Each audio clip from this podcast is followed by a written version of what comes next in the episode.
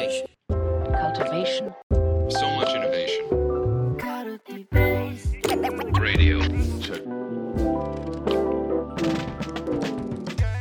皆さんこんにちは。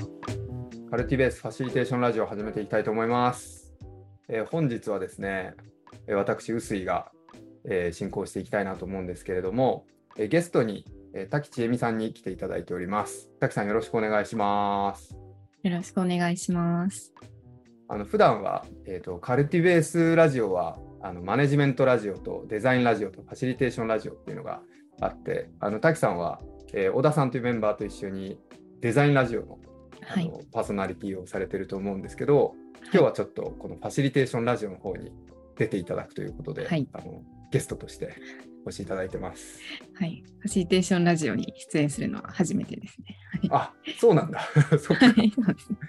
いやなんか、あのぶっちゃけどっちでもいいんじゃないかっていう話はあの最初にしてたんですけど、はい。まあ、デザインラジオはね、その講義のデザインっていうものを捉えていくし、あのファシリテーションラジオは広い意味でのファシリテーションっていうのを捉えていくので、まあすごい広いもの同士と、かなり被そうそう当然重なるものもあるだろうってはい話で、はい。まあ、どっちでもいいんだが、あの今日はファシリテーションという文脈で、えっ、とですね、あの8月、あ8月か、あ9月か、えっ、と、カルティベースラボの方で、あのリフレクションというテーマであの滝さんが登壇をされていまして、えっと、その中で、あのまあ、体験作文と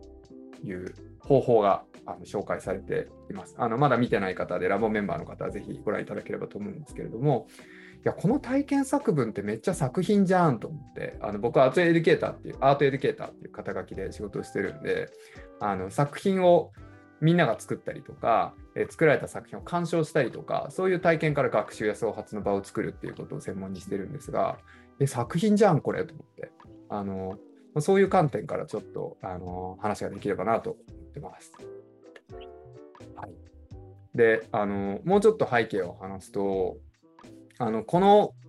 前になるのかな？何本前になるか分かんないですけど、えっと、北野亮さんという対話型鑑賞の研究者であり、あの美術教育の、えっと、教育者を育てているあの方がいらっしゃって、えっと、その北野さんとこのカルティベースラボとラジオで話したときに、あの癖と術っていうテーマで話したんですね。で癖っていうのはあの、まあ、手癖とか口癖とかそういう癖で、まあ、術っていうのはあの術って書いて術ですね。でこれはあの英語に訳すと、まあ、アートっていうふうに訳せるので、まあ、アートっていうのはそういう人の何か癖がこう体系化されてこう技として使いこなされた時にあのその人のアートになっていくんじゃないかみたいな話がされてましたと。でそのじゃあどうやって癖がアートになっていくのかって言った時にいや滝さんってこういう口癖ありますよねとか滝さんのデザインってこういうこだわりいつもありますよねみたいなところで自分ではあんまり意識してなかったけどつい手癖として口癖として言ったりやっちゃったりしてたことがこうフィードバックされてああそれって自分のなんかこう強みなのかもとかあのあやりたかったことがまさにそういうふうにして現れてたんだなみたいにしてこう感じられていくそうやってこう癖がすべになっていくんじゃないかっていう話をしてたんですね。でまあ例えばその他者の眼差しっていうのがあのじゃあどういう役割を持つのかって言った時に、まあ、例えばその、まあ、マネージャーがメンバーを育成していくっていうの皆さんの,、ね、あのリスナーの皆さんの組織でもあると思うんですけどマネージャーの皆さんがメンバーの癖に着目して、まあ、その癖がなんか悪い癖だなっていうふうに癖ってついつい捉えられちゃいがちなんだけどこの癖ってこの人のこういういいところがにつながってるんじゃないかっていうふうにしてまあこれはこの人のとらわれだ。悪い癖だ。っていうふうに見てしまうんじゃなくもうちょっとニュートラルにいいも悪いもなくあこういう癖あるよなっていうのをなんかこうその人のななんていうのかなその人のダンスを見るようなというか映画の登場人物としてその人を見るようなというか、まあ、そういうニュートラルなあの鑑賞的な作品を鑑賞するような態度でそのメンバーの癖を見るっていうのが大事なんじゃないかなっていうのを思ってたんですよ。まあ、ただでもなんかこうミーティング中の振る舞いとか仕事中の振る舞いをなんかこうこっそり観察されるっていうのがなんかいいのか悪いのかよくわかんないからあのやっぱり見られるっていうことをその合意された上でできるといいんじゃないかなっていうのはなんとなく思ってたんですね。まあ、そのためには何らかその手癖が現れるものとか思考の癖が現れるもの形っていうのが作られる必要があってっていうのを考えてた時にあの滝さんのそのカルティベースのリフレクションの回を見てあそれが体験作文なんじゃないかなって思ったんですよ。結構こう自覚的に考えてることだけじゃないこう思ってたとかこういうことやっちゃったみたいなのをあの、まあ、書きながら気づいて書いてみて形にしてみた時になんかこう癖が開かれていくっていうなんかそういうものが体験作文なんじゃないかなとかって思っていてでしかも体験作文ってこうそれを読んで周りの人が読んで、まあ、朗読を聞くんですよね確か。でそれを聞くことでその共同的にね意味を見出していくっていうプロセスがあるんであこれ体験作文って対話型鑑賞するってことを前提にしたこう取り組みなのかみたいなことを思ったんですよ。はい、でまあ体験作文とかね対話型鑑賞とかねちょっとあのハイコンテクストなワードがいくつか出てきてしまったので、まあ、そのあたりをほぐしながらあのこの滝さんとのセッションはしていきたいなと思ってるんですけど。はいまあ、というわけで今まで話してきたんだがそのじゃあ体験作文ってそもそも何よって話があの前回のリフレクションの回で初めてこう対外的にはされた。で耳ぐりの中ではもう1年以上前から滝さんがもう布教しまくってて 布教というかもう組織のルーティンの中に体験作文をこう書いて読むっていうのが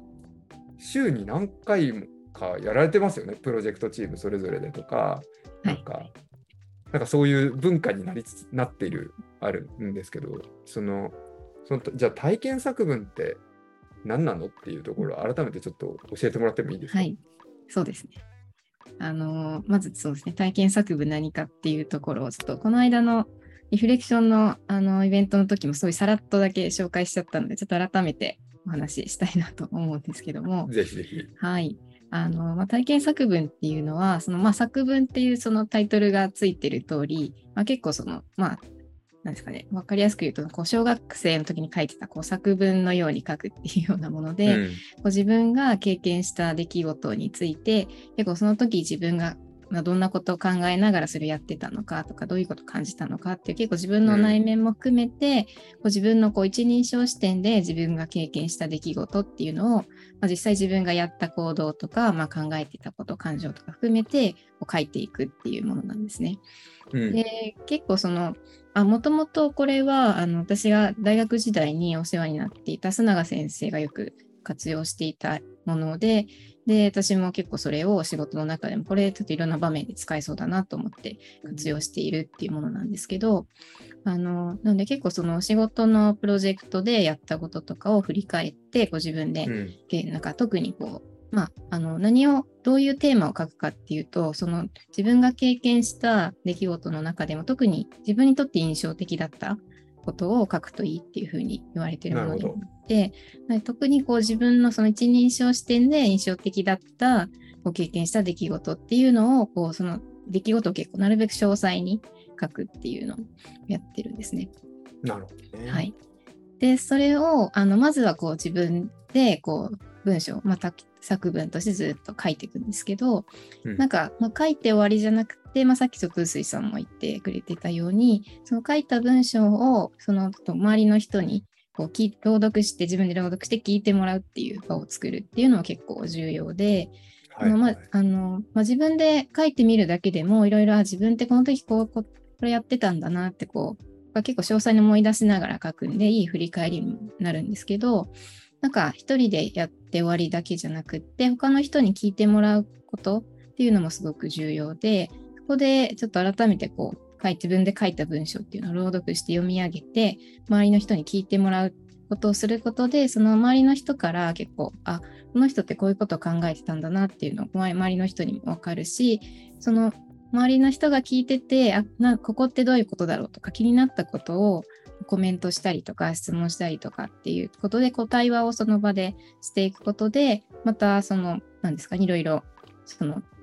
経験した出来事に対する気づきっていうのが深まっていくっていうことが起きるっていうのがこの体験作文の結構私としても面白いなと思ってるところですね。なるほど。はい、例えば耳ぐりでやられてる方法としてはあのプロジェクト一つ始まってから終わりまで終わったプロジェクトに対して、プロジェクトでやったことを、まあ、振り返っていく。うんでその時に実際に起きた出来事ファクトとして起きた出来事と、それに対する自分の解釈であったりとか感情うんっていうものをこう添えて私はこう思ったっていう一人称自分を主語にして、自分を主人公にしてはい。こうか書いていくっていうもの、そうです。でその書かれたものに対して自分でこう声に出して朗読するっていうことですよね。うんそうですね。でそれを読みながら聞きながら気づいたこと感じたことっていうのをコメントしたりする。はい。はい。でそのコメントによってまあ本人にとってはあのあこういうふうに思われるんだとかこの作文こういうふうに見られるんだっていう気づきがあると思うんですけど、なんか周りも気づくことがありそうですよねそこで、うんうん。そうですね。こんなこと考えてたんだこの人とか。はい、はい。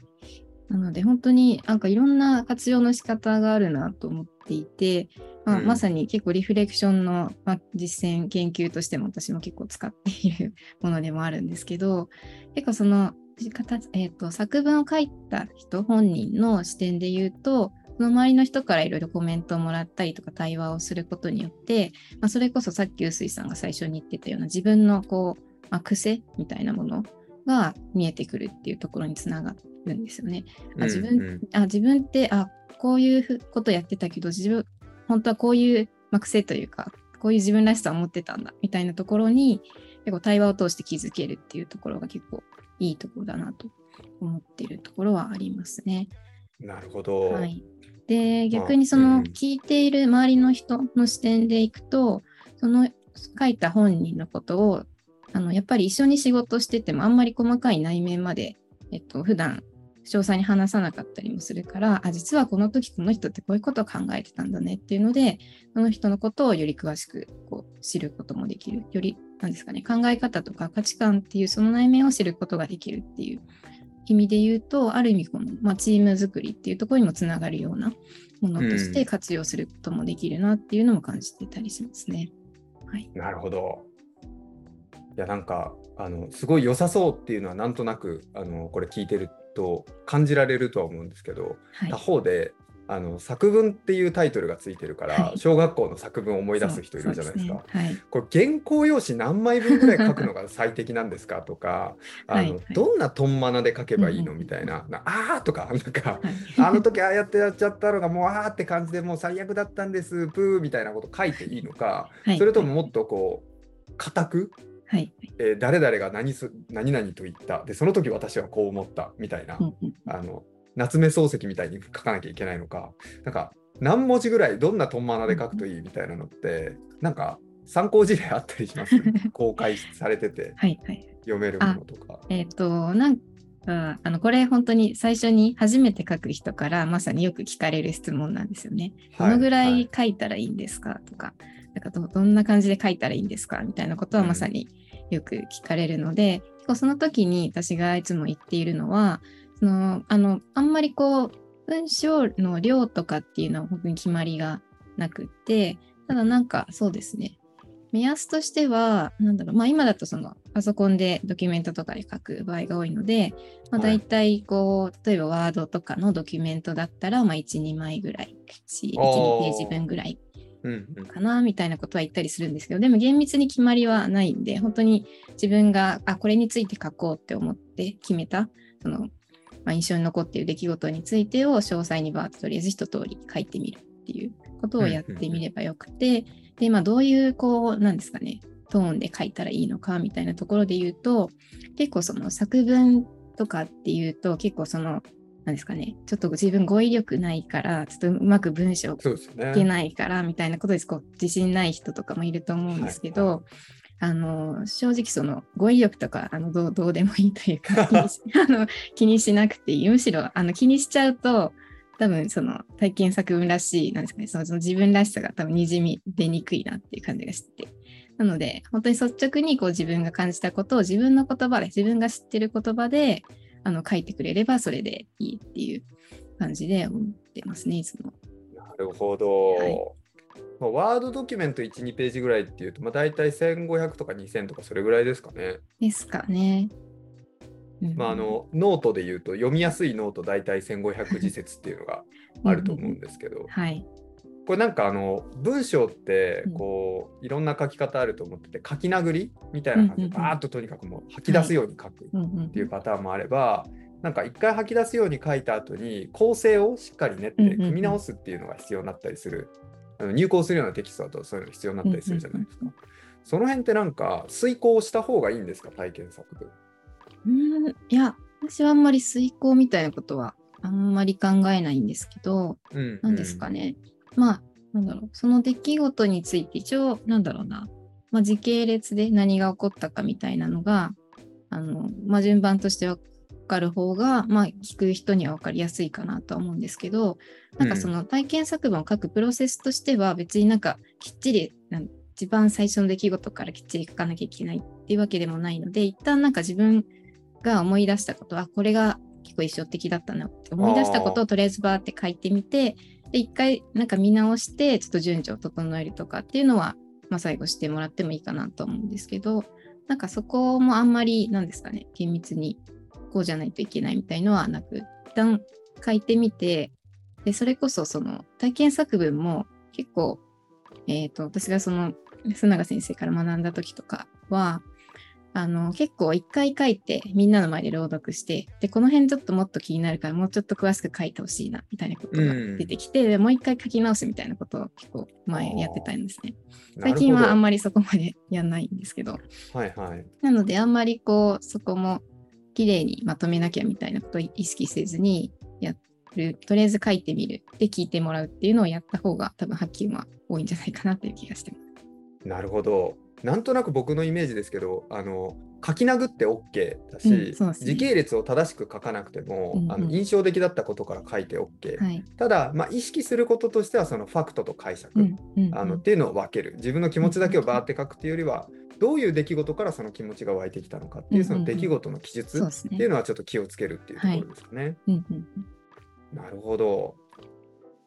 面白いな。いや、これなんか、具体例あるんですかっていうふうに聞いたんですけど、あ,、あはいはいの、2020年に滝さんがノートで書いている、あ、そうです。書いてます。そう、それもデ。ザイナーの可能性を模索し続けてきた ほぼ11年間を振り返るという大長編が。あ、それもまさに体験作文的に書いたもの そうですよねこれなんかこの時期もやもやしてたとかっていう感情面とファクト面ではい。書いてたりとかっていうのがあるんで、まあこれは長編だしある種 時系列っていうのがかなり整理された。あのーまあ、遂行された体験作文としてうん。読んでもらうといいかなと思うんですけど、そうんの書き殴り例みたいなのもあったりするんですか、あ、あともう一個一応、あの、皆さんに見ていただけるものとしてあるのが、はい、2021年かな？はいはいに、あの、まあ、体験作文の話を実はデザイン学会でちょっと発表もしてるんですよね。ほうほで、その話をノートにも書いてるものがあって、で、そこにちょっとちらっとだけ、えー私が書いた体験作文の例がちょっと画像で載ってるものが、うちらっと載ってる、あの、カルティベースの最初、はいはい。メディアの開発をしてた時の話としてちょっと書いてるものがあちらっとだけなるほど。画像で載ってます。実は。5月26日大久保さんへのサービス名称のご相談としてミーティングを実施した。クリエイティブデザインも始まる段階だったこともありデザイン全体のディレクションを担当している吉野さんも同席してくださった。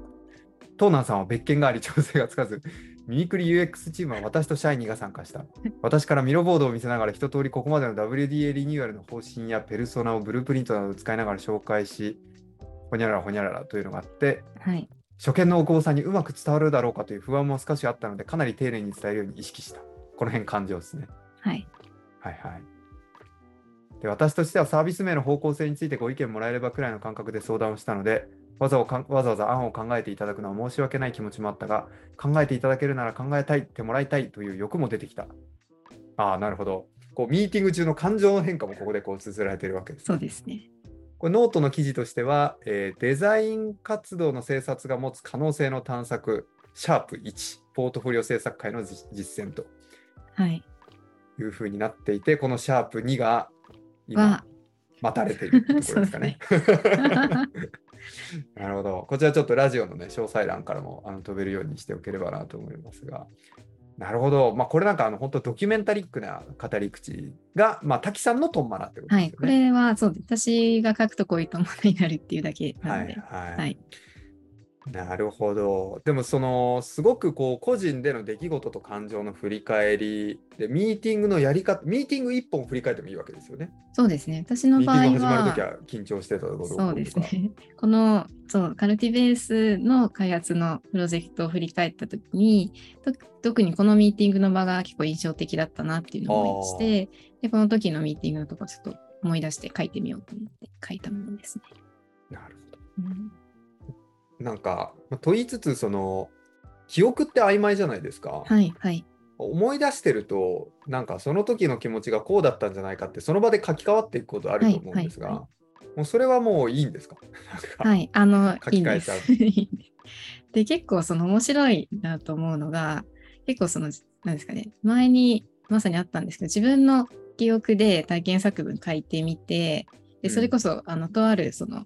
ミーティング、それの場、印象的だったミーティングの場のことを思い出して体験作文的に書いた後に、そのミーティングのそのレコーディング、ズームで撮っておいたものがあったので、それを見返したんで、事実としてどうだったかって見返したら、自分の記憶と事実がちょっと違ってたところがあって、あなるほど。っていうことも昔あったんですよ。でもやっぱり自分の記憶の中でどういうふうに記憶されてるかっていうところは結構やっぱり自分にとってそれが印象に残ってるっていうことにもなるので、なんかそこがまた自分にとってすごく振り返りとしてなんか意味があるなっていうふうにも思ったんですよね。うんなんで自分の中でそういう記憶になってたんだろうっていうのがまた意味付けにもつながったりするなと思う。ほどありがとうございます。はいい、やあの体験作文とは何かでそれはどう書くといいのかっていうところで今日はその体験作文のまあ書き方は自由だし自分の思った通りに書いていいよ。ただし出来事と感情っていうのはなるべく分けて書くようにしようねみたいなところぐらいがコツで文章の量とかもそんなに気にしなくていいっていう、まずは書いてみよう書き殴ってみようっていうのがあの今日の気づきかなと思うのであのこれ聞いた方はぜひあのこのラジオを聞いた体験をあの体験作文にして あのノートに